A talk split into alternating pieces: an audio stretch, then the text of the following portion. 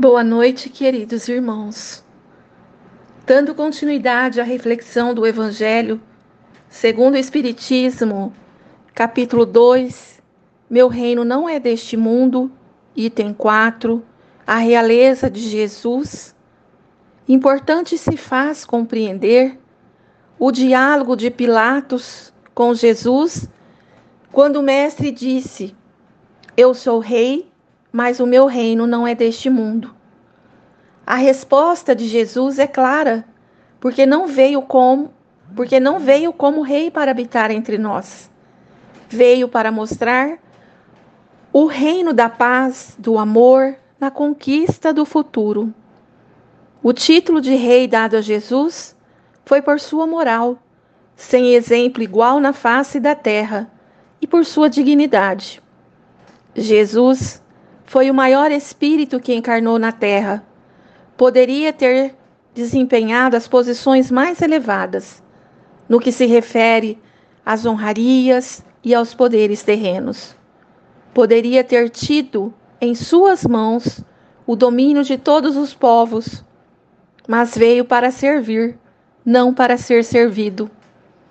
Nascendo na humilde aldeia de Belém, tendo por berço uma manjedoura, começou servindo a humanidade, ensinando que não se deve dar apreço às falsas tradições e que na humildade o ser humano se dignifica e se eleva espiritualmente.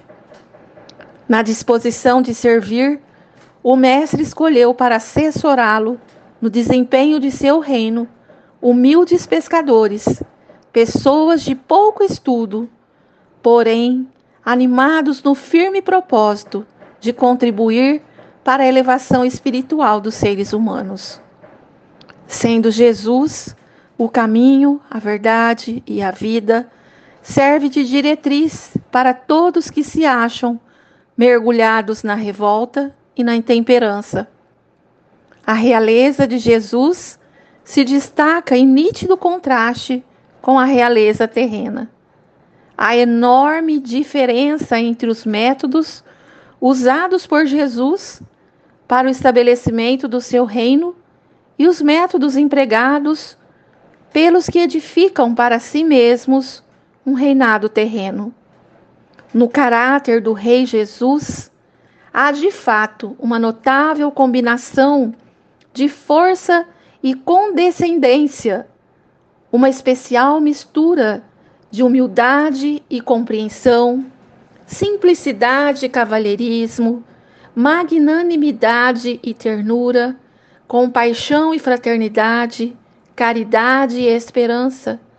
Tudo isto claramente demonstrado no seu Evangelho.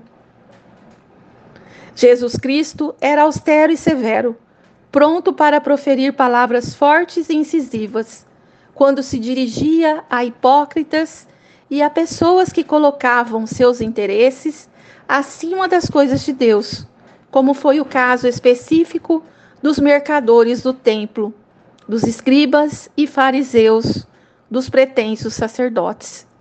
Entretanto, era brando e suave no trato com os humildes, os pequeninos e os desprotegidos.